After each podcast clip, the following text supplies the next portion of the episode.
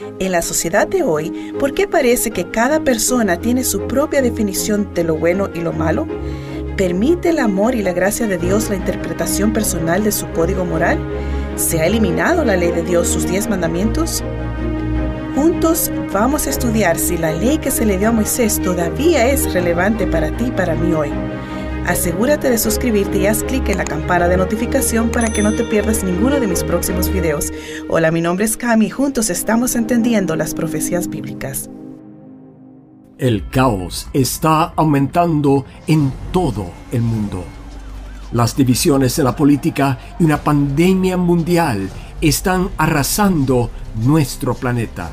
¿Será que nos dirigimos a un nuevo orden mundial? Únase a la oradora internacional Cami Utman en un viaje para descubrir la verdad bíblica y esclarecer las respuestas clave a sus preguntas bíblicas. En los viajes de Cami alrededor del mundo ha documentado milagros increíbles mientras enfrenta situaciones de vida o muerte. Únase a nosotros para la serie titulada Entendiendo las Profecías Bíblicas 2.0. Juntos veremos cómo la profecía bíblica se está cumpliendo más rápido que nunca y cómo podemos tener esperanza para el futuro.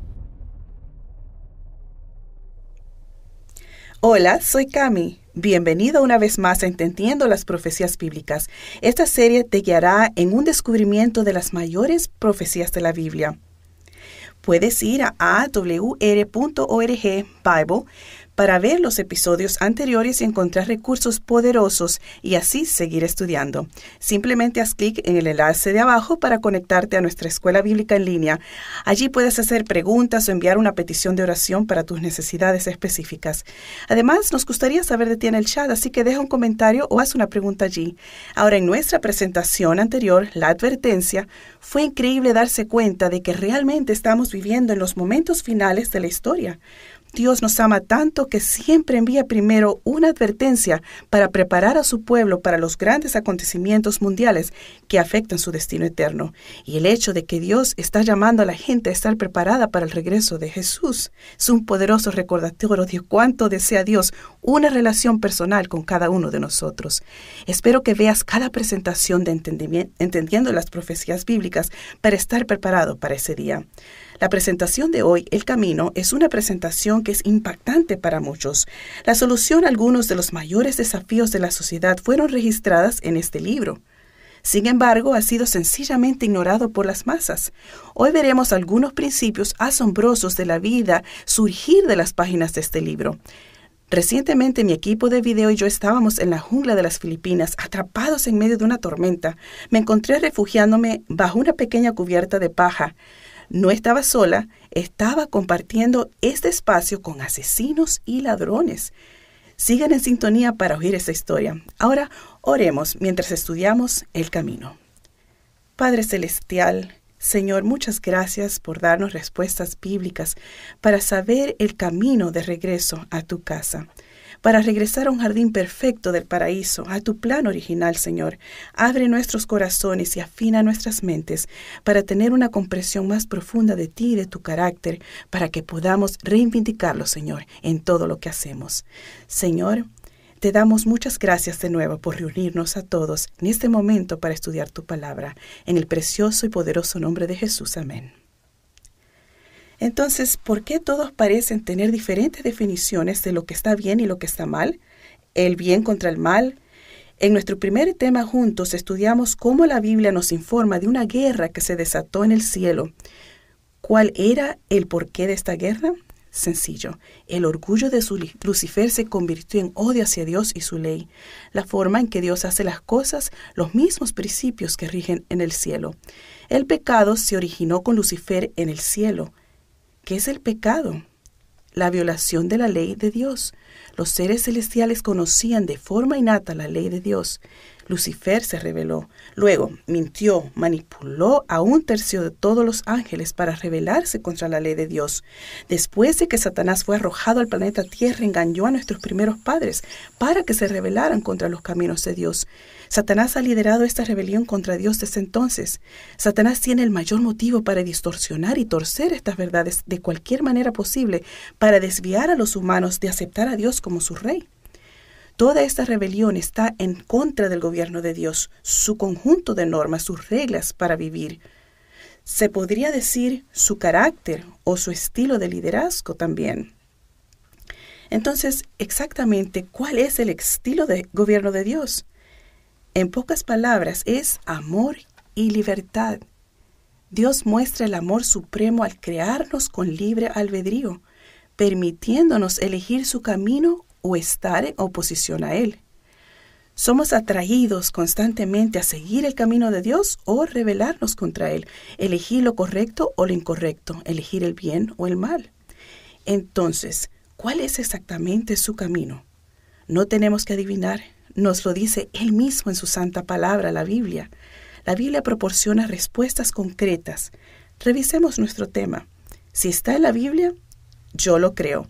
Si no está de acuerdo con la Biblia, entonces no es para mí. Veamos Éxodo 20. Aquí están los diez mandamientos. Dios dio los diez mandamientos para mantenernos fuera del cautiverio. Piénsalo de esta forma. Los primeros cuatro mandamientos muestran nuestro amor por Dios y los últimos seis muestran nuestro amor por nuestros semejantes. Vamos a verlos en secuencia. Versículo 1. Y habló Dios todas estas cosas diciendo, Yo soy el Señor tu Dios que te saqué de la tierra de Egipto, de la casa de servidumbre. Así que aquí podemos ver que Dios habló y todo Israel escuchó y reconoció el hecho de que Dios los había rescatado de su esclavitud en Egipto. Entonces, lo que Él está por decirles es instrucción de cómo mantenerse libres de cualquier esclavitud y les muestra lo que realmente es la libertad. No olvidemos la batalla invisible que se desarrolla tras bastidores entre Dios y Satanás.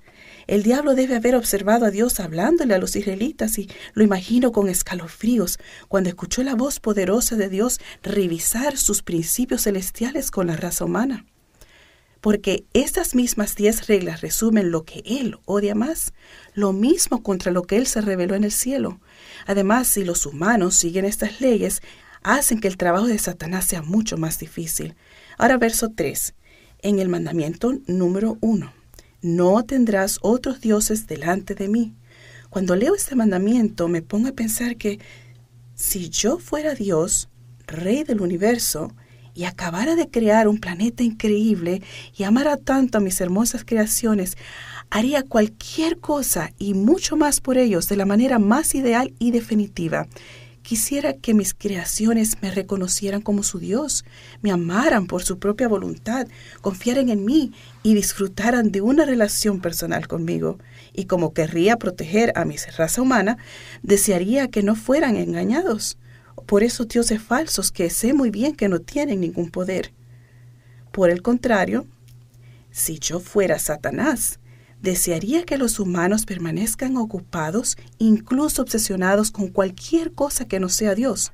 Y no tendrían que ser dioses de otras religiones, sino cualquier cosa que pudiera ser puesta en lugar de Dios, ya sean riquezas, fama, posición o incluso programas de televisión que usurpan los pensamientos y el tiempo del ser humano, lo que sea para sacarlos del camino. Hmm.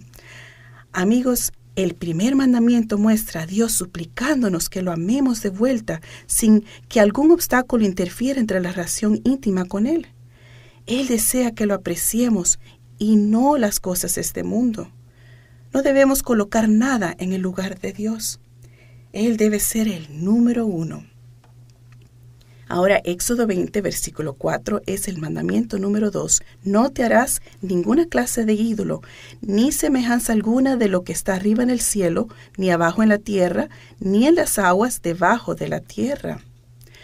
No te inclinarás ante ellos ni les rendirás culto, porque yo, el Señor tu Dios, soy un Dios celoso, que castigo la iniquidad de los padres sobre los hijos hasta la tercera y cuarta generación de los que me aborrecen, y muestro misericordia a millares a los que me aman y guardan mis mandamientos.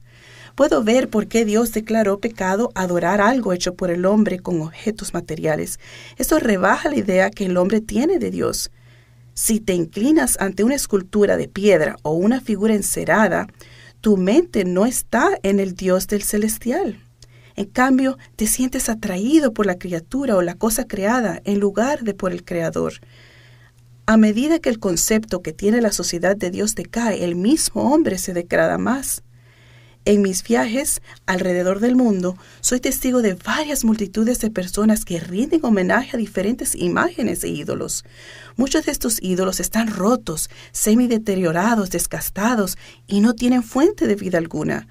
Muchos de estos dioses se asemejan a caras de monstruos aterradores y tienen cuerpos distorsionados o desfigurados. Siempre son dioses egoístas. ¿No es interesante que el Dios viviente sea desinteresado y solo se preocupa por la belleza pura? Esto se refleja en nuestro planeta, desde hermosas flores a paisajes impresionantes, desde aves tropicales a coloridas puestas de sol. Así que no es interesante que los dioses hechos por el hombre de este mundo a menudo son horribles y grotescos. Si yo fuera el principal rival de Dios, esto es lo que haría. Dios dice que Él es un Dios celoso, lo que significa que Él te ama tanto que está dispuesto a hacer lo que sea necesario para salvarte. Él dice, por favor, no inventes réplicas y falsificaciones cuando te ofrezco a ti por completo el auténtico, con todo el poder del universo. Dios es el Dios vivo. Mientras que todas estas falsificaciones se desmoronan o mueren y están enterradas en sus tumbas, sin poder para resucitar a sí mismos o a cualquier otra persona. Mostramos nuestra lealtad por adoración. Por lo tanto, no hay duda de que el enemigo de Dios juega con quién y cómo adoramos. Dios dice, no intentes venir a mí a través de imágenes, porque no puedes. He puesto un camino recto entre tú y yo. Ven a mí directamente. Satanás se esfuerza constantemente por atraer la atención hacia el hombre en lugar de Dios y dirige a la gente a mirar obispos, pastores, profesores de teología como sus guías, en lugar de buscar en las escrituras para aprender su deber por sí mismos. Entonces, controlando las mentes de estos líderes, el diablo puede influir en las multitudes según su voluntad. La profecía muestra repetidamente que esto es lo mismo que está sucediendo. Además, en este mandamiento, Dios llama la atención a los padres aconsejando, si tú como padre escoges la maldad en tu vida o haces un Dios de cualquier cosa en este mundo, tu hijo lo atestigua y es influenciado por ello. Dios está advirtiendo que es probable que tus hijos sigan tus pasos. Así que ten cuidado de quién sea tu Dios. Y Él advierte, si reduces tu tiempo conmigo a lo largo de tu vida, su tendencia será hacer lo mismo. Así que tienes que considerar que estás influyendo en cómo tus bisnietos me llegarán a conocer. Me encanta cómo Dios termina este mandamiento. Él muestra misericordia a miles, a los que lo aman y guardan sus mandamientos. Pasemos al versículo 7, mandamiento número 3. No tomarás el nombre del Señor tu Dios en vano, porque el Señor no tendrá por inocente al que tome su nombre en vano. ¿Importa lo que sale de nuestras bocas y cómo nos expresamos? Sí. La petición de Dios aquí es respetar su nombre. Nuestro Creador merece nuestro respeto como señal de nuestra lealtad a Él. Este mandamiento no solo prohíbe juramentos falsos y juramentos comunes, sino que nos prohíbe usar el nombre de Dios de una manera ligera o descuidada. Toda criatura no caída del universo sabe bien que Dios merece respeto. Solo nosotros, los que hemos caído, pensamos que la blasfemia y las maldiciones son permisibles. Detente y piensa que Dios dice, respeta mi nombre. Así que si fuera el líder de la rebelión contra Dios, tentaría a la gente a maldecirlo, ya que sé que le duele profundamente. Así que amigos, cuando exaltamos a Dios con nuestras palabras, Él se agrada y sé que eso es lo que yo quiero hacer. Éxodo 20, versículo 8. Este es el mandamiento número 4. Acuérdate del día de reposo para santificarlo. Seis días trabajarás y harás toda tu obra, mas el séptimo día es el día de reposo para el Señor tu Dios. No harás en él obra alguna, tú, ni tu hijo, ni tu hija, ni tu siervo, ni tu sierva, ni tu ganado, ni el extranjero que está contigo porque en seis días hizo el Señor los cielos y la tierra, el mar y todo lo que en ellos hay, y reposó el séptimo día. Por tanto, el Señor bendijo el día de reposo y lo santificó. Me encanta este mandamiento porque es tan hermoso y personalmente necesario. Nuestro Creador nos amó tanto, sabía que disfrutaríamos y necesitaríamos este rejuvenecimiento semanal. Estas 24 horas es un tiempo de adoración con Él, celebrar bendiciones y darle gracias. Es una oportunidad para estrechar lazos con nuestras familias mientras hacemos de Dios el centro de todo. Ahora, si quisiera sabotear el reino de Dios, este definitivamente sería el mandamiento que más complicaría, porque significa mucho. Dios quiere pasar tiempo con los humanos, tener una relación personal con ellos, así que haría todo lo que estuviera en mi poder para asegurarme de que las generaciones olvidaran el único mandamiento que Dios dijo que recordaran. Y si recordaran algo al respecto, lo distorsionaría y lo torcería. Amigos, personalmente, Espero cumplir este mandamiento cada semana porque los beneficios no son solo espirituales, sino también rejuvenecedores física y mentalmente. Ahora versículo 12, mandamiento número 5. Honra a tu padre y a tu madre para que tus días sean prolongados sobre la tierra que el Señor tu Dios te da. Sé que cuando no he hecho esto en el pasado, cuando falté el respeto a mis padres de alguna manera, me sentí terrible mientras que cuando trato a mis padres con amor, amabilidad y consideración, me siento muy bien, no solo por ellos, sino también por mí. Además, este mandamiento promete una larga vida. Debemos honrar y respetar a nuestros padres terrenales y a nuestro Padre Celestial. Hay lecciones que podemos aprender de la naturaleza de Dios. Escuché una historia sobre un hombre en la India que compró una vaca de un pueblo vecino y la llevó a su casa. La primera noche se dio cuenta de que los perros del pueblo comenzaban a ladrar incesantemente. Instalaron una cámara de seguridad y se sorprendieron de lo que vieron. Buscaron al dueño original de la vaca debido a la curiosidad de una leoparda que salía en esas fotos.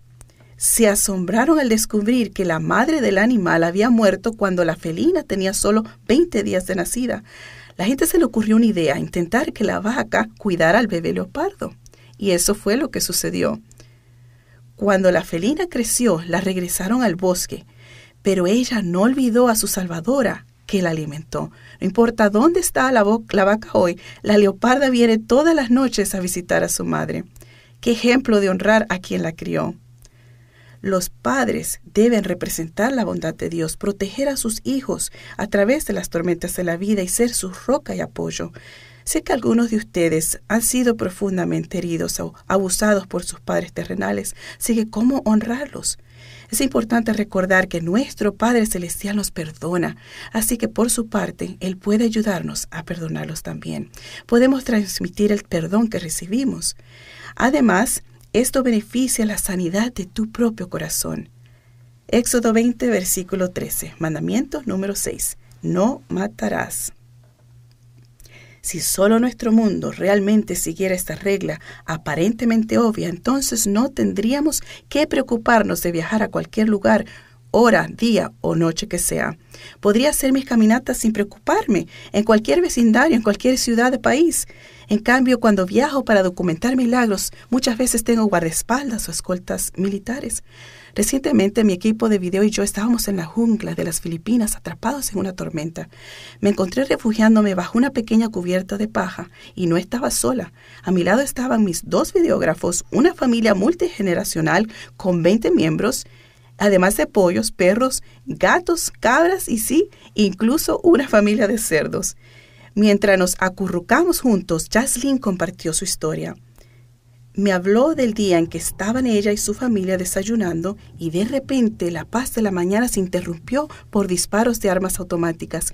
Su marido Antonio agarró el arma, La guerra no era desconocida para él. Como guerrillero, él y su esposa habían visto algunas batallas feroces y ahora la constante lluvia de balas podía significar solo una cosa. Los soldados del gobierno los habían emboscado y parecía que no había forma de escapar. Antonio salió corriendo por la puerta principal y Jaslyn agarró a los niños y escapó por la puerta trasera, cubriéndose en la jungla. Conocía un escondite secreto como combatiente comunista rebelde, Jaslyn estaba más enfadada que asustada por esos encuentros repetidos. Por lo general no sentía miedo en absoluto. Mientras se hacía escondida con sus hijos, Jaslyn se preguntaba si su marido regresaría. Esperaron lo que parecía una eternidad y luego los sonidos se hicieron distantes hasta que finalmente todo estaba tranquilo. Cuando regresaron a casa vieron el cuerpo de Antonio siendo retirado por los soldados del gobierno. Ese día, Jaslyn perdió a su marido y los niños perdieron a su padre. El cuerpo de Antonio nunca fue recuperado y esta experiencia endureció aún más el corazón de Jaslyn. Odiaba muerte a los soldados del ejército filipino. Decidió entonces criar a sus hijos para ser los mejores guerreros posibles y vengar la muerte de su padre. El niño mayor tenía solo 10 años cuando esto sucedió y cuando cumplió 13 años se había unido a la guerrilla. Jaslyn estaba muy orgullosa de él y enseñó a los niños más pequeños a moverse por la selva sin hacer ruido, a buscar comida y a ser francotiradores. Sus jóvenes corazones también se endurecieron, pero un día Jaslyn sintonizó su pequeña radio FM a una emisora desconocida llamada Radio Mundial Adventista. La voz de un hombre comenzó a hablar de un hombre llamado Jesús. Este Jesús era amable, amaba a la gente independientemente de su situación económica. Era todopoderoso y podía sanar a los enfermos, incluso resucitar a muertos. Jaslyn estaba fascinada. Comenzó a sintonizar diariamente y su corazón comenzó a conmoverse al oír hablar de un Dios que la amaba y le ofrecía su cuidado y perdón. Comenzó a arder en su corazón el deseo de experimentar una nueva vida. Decidió entregar su vida a este Jesús, dejar sus armas e intentar comprender el concepto del perdón e incluso perdonar a sus enemigos. Pronto sus hijos comenzaron a escuchar el programa con ella. Un día su hijo dijo que ya había combatido suficiente. También dejó su arma para seguir a Jesús. Cuando Jaslyn conoció al locutor de radio, le preguntó con lágrimas en los ojos, Pastor, ¿por qué tardó tanto en contarnos de Jesús? Si hubiera empezado a transmitir antes, mi marido no habría muerto hubiéramos aprendido acerca de Dios y renunciado a nuestras costumbres de combate rebelde antes de que fuese demasiado tarde. Hoy Jaslyn y sus hijos aman a Jesús y guardan sus mandamientos, y no matarás es su lema de vida. Ahora son guerreros de una orden diferente y con armas de mucho mayor poder que sus AK-47. Son armas nuevas, la fe, la esperanza y el amor. Amigos, todos los actos de injusticia que tienden a cortar la vida, como el odio y la venganza, y desearle daño a los demás, violan el sexto mandamiento. El versículo 14, mandamiento número 7, no cometerás adulterio. Si los humanos obedecieran esta ley, los matrimonios tendrían un alto índice de éxito. No habría temor de que tu pareja se entregara a otra persona. La visión de Dios para el matrimonio es un vínculo de confianza y pureza, es la experiencia máxima de amor en esta tierra. Cuando este vínculo se rompe por el adulterio, el corazón de familias enteras queda destrozado. Sin una brújula moral, nuestra sociedad carece de dirección clara y se confunde y desbarata. Nuestra sociedad dice, tu propia mente es la norma. No hay nadie que pueda decirte qué hacer. Si se siente bien, hazlo. Si te trae placer, hazlo. Dos adultos con consentimiento pueden hacer lo que quieran, ¿no es cierto? Todo lo que Dios quiere que te agrade, el diablo lo ha distorsionado. El diablo ha distorsionado la palabra amor en lujuria. El objetivo de Satanás es destruir la familia, debilitar la moral y difundir enfermedad y desconfianza, porque así las uniones se disuelven y le gusta dividir y conquistar hogares para destruir la sociedad. ¿No estamos agradecidos de que Dios nos advierte cómo preservar nuestros hogares y alcanzar la felicidad y la paz interior? ¿Qué plan perfecto tiene Dios para santificar el matrimonio? Éxodo 20, versículo 15, mandamiento número 8. No robarás. Dios se refiere a muchos aspectos aquí. Lo obvio es no robar un banco tomar algo que no te pertenece. Pero incluso más allá de eso, no debemos aprovecharnos de alguien que es más débil o menos afortunado o de cualquier cosa que se considere fraude.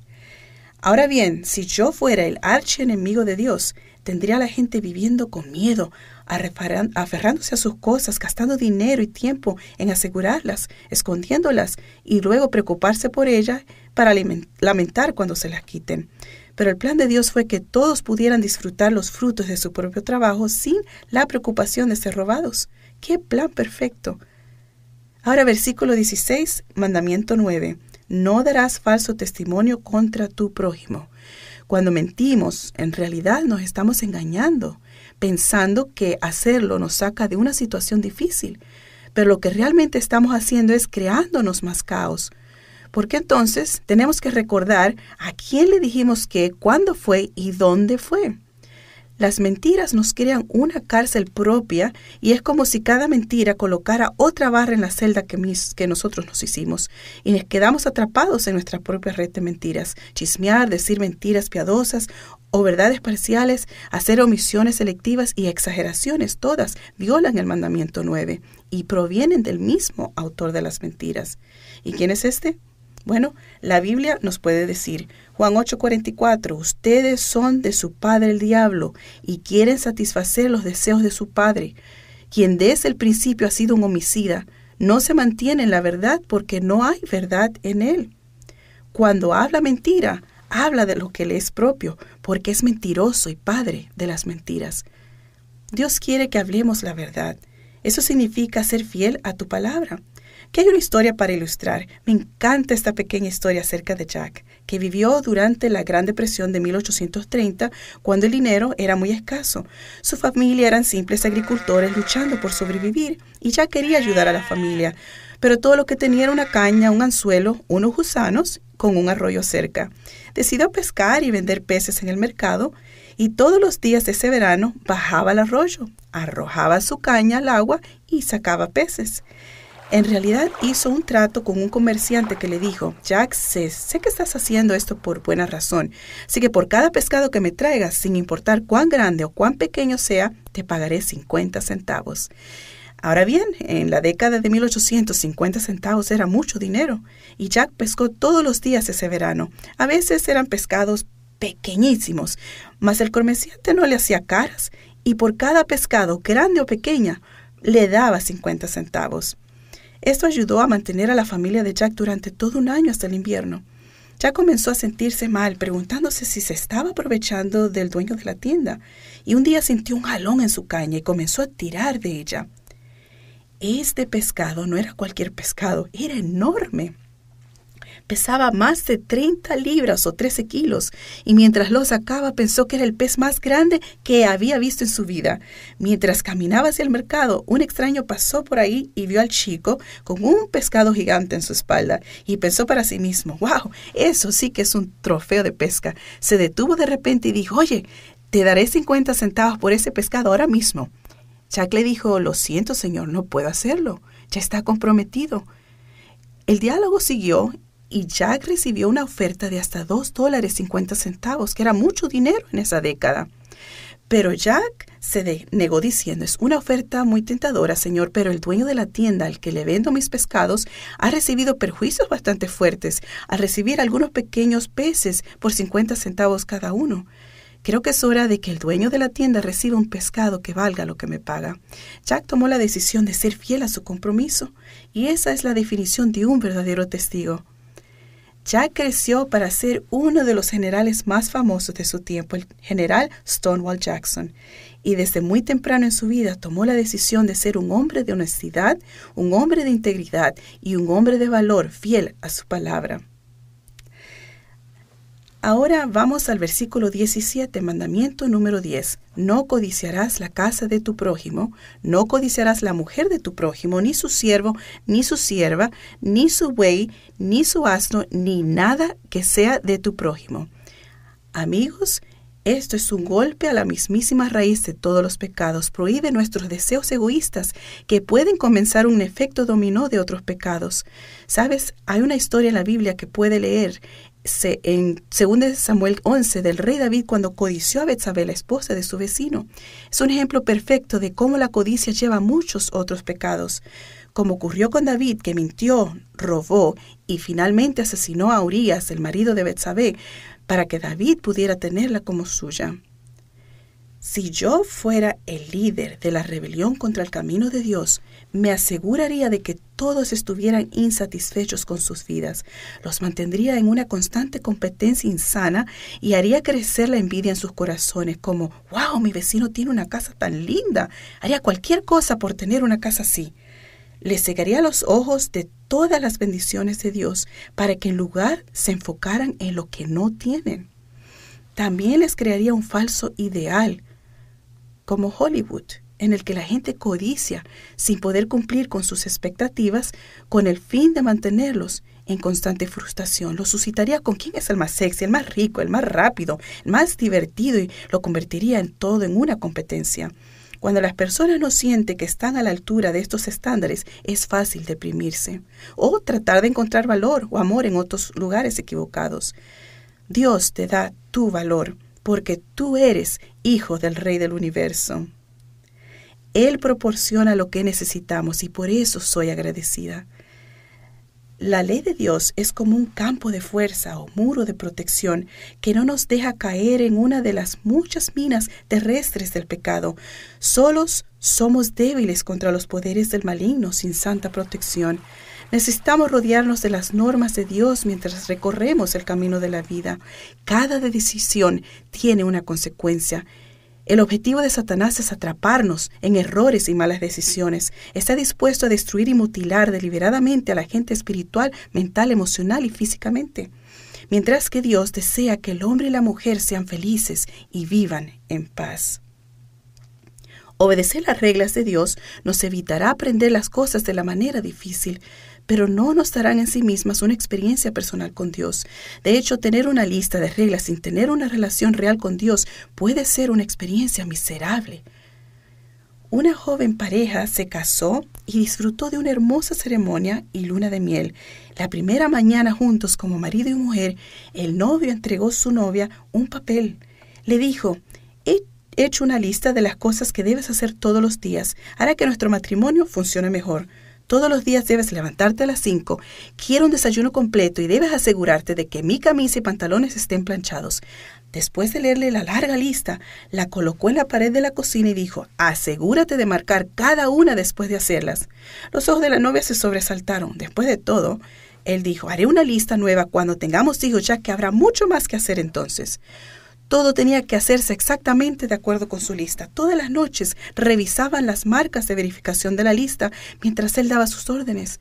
No hace falta decir que ella se cansó de sus demandantes y, demandas y finalmente, como se esperaba, se divorciaron. Luego, unos años más tarde, esa misma mujer se enamoró de un caballero amable y maravilloso y se casaron. Era una vida de ensueño. Ambos sentían como si flotaban en el aire.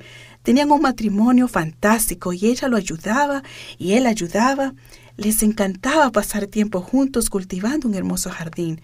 Una tarde ella revisaba unas cajas en el ático y encontró una de las listas de tareas pendientes de su exmarido. Su rostro se puso rojo y el corazón comenzó a acelerarse mientras la ira brotaba dentro de ella. Mientras leía la lista en voz alta se dio cuenta de algo. Levántate temprano. Hmm, todavía hago eso. Prepara mi desayuno. Hmm, todavía hago eso.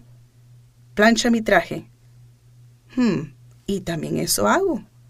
Ella todavía hacía todas las cosas de la lista que una vez la habían hecho enojar, porque le habían dicho, tienes que hacerlo. Ahora que tenía un matrimonio de amor y un esposo agradecido, ella elegía hacer esas cosas atentamente para él como expresiones de su amor. La razón por la que obedecemos no es porque estemos tratando de ganarnos el favor de Dios, es la respuesta de nuestro amor por Él. Yo no obedezco a Dios para ganarme mi salvación. Yo obedezco a Dios no para ser salvo, sino porque soy salvo. Las reglas que parecían tan sofocantes antes de que conocieras a Dios, de repente, repente tendrán sentido en tu vida. Ya no se trata de esforzarte con ahínco a hacer lo correcto o lo que se espera de ti. Todo será por la relación. Hay mucha confusión de que Dios está esperando como con un rayo listo para partirnos en dos cuando nos equivocamos.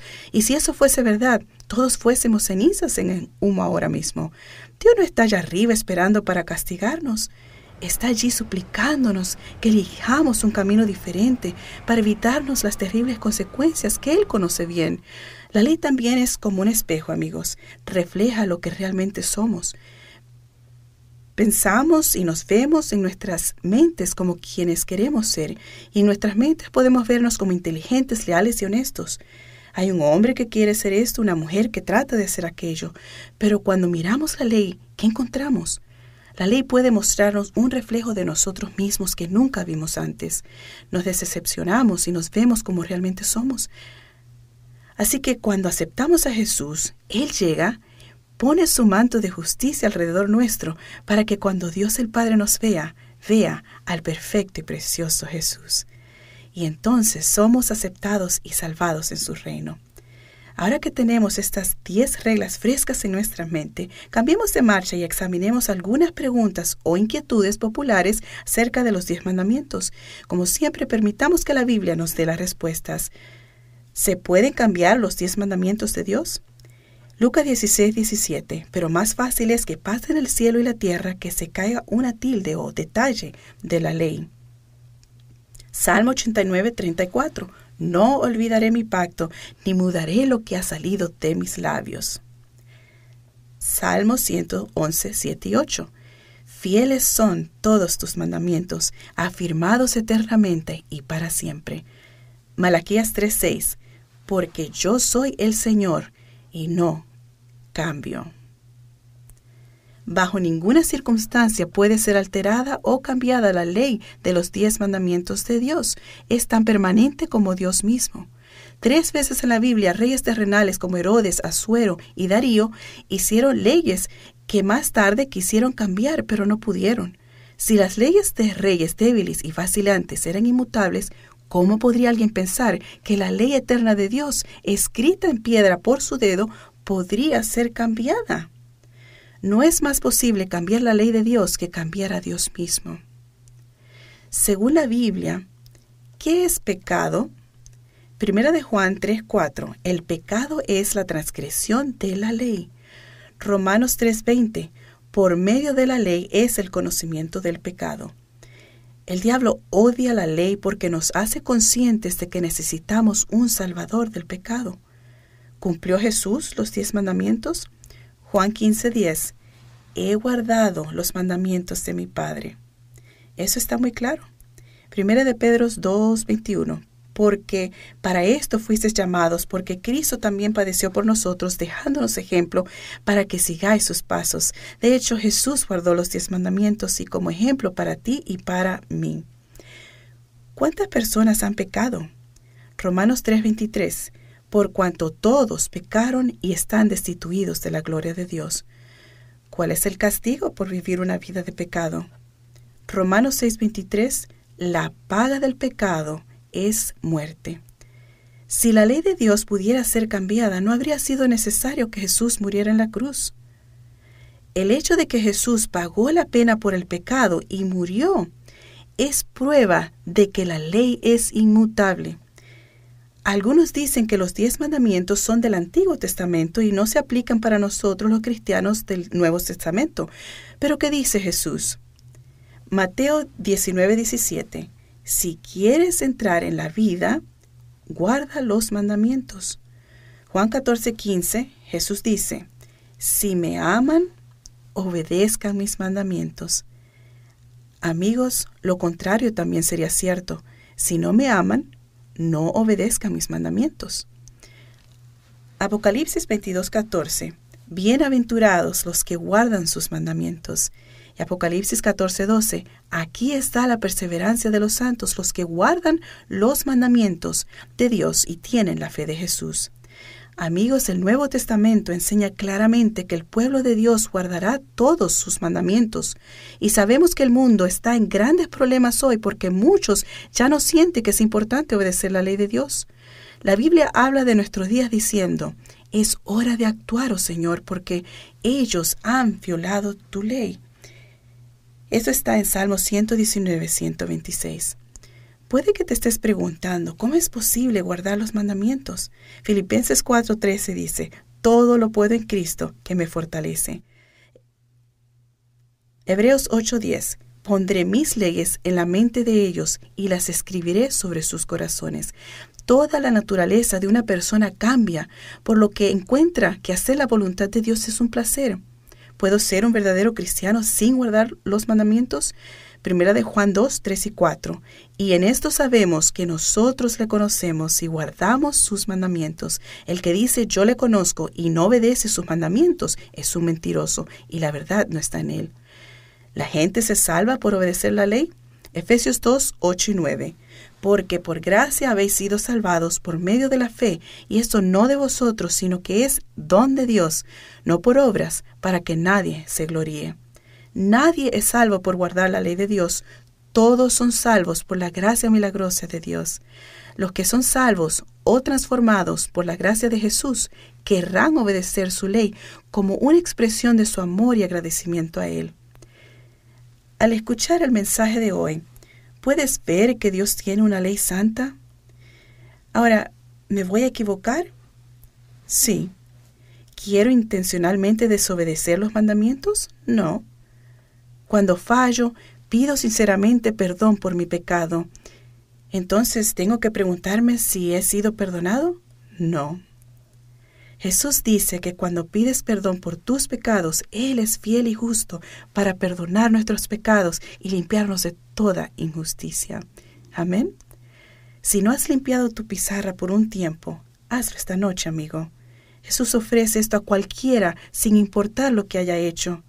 No dejes que el diablo te susurre al oído que no eres lo suficientemente bueno, que no calificas para el cielo. No hay pecado demasiado grande que Jesús no pueda perdonar y no dejes que pase otro día sin tener la seguridad de que estás blanco como la nieve. ¿Deseas decir ahora mismo al mirar o escuchar, Señor, soy un pecador que necesita desesperadamente un Salvador. Señor, quiero ser obediente a tu ley a través del poder de tu Santo Espíritu. Si es así, simplemente haz clic en el enlace de abajo que indica que a través del poder del Espíritu Santo desea ser obediente a la ley de Dios. Amigos, oremos juntos. Padre Celestial, esta noche hemos aprendido cuál es tu camino para nuestras vidas y si seguimos tu ley podremos vivir la vida al máximo, tanto ahora como por la eternidad. Gracias por querer poner esta valla de protección a nuestro alrededor. Por favor, Fortalece a todos los que han escuchado tu mensaje y están tomando decisiones para seguir tu camino. En el precioso y poderoso nombre de Jesús. Amén. Amigos, no lo olviden, nuestros instructores bíblicos están listos ahora mismo para responder tus preguntas.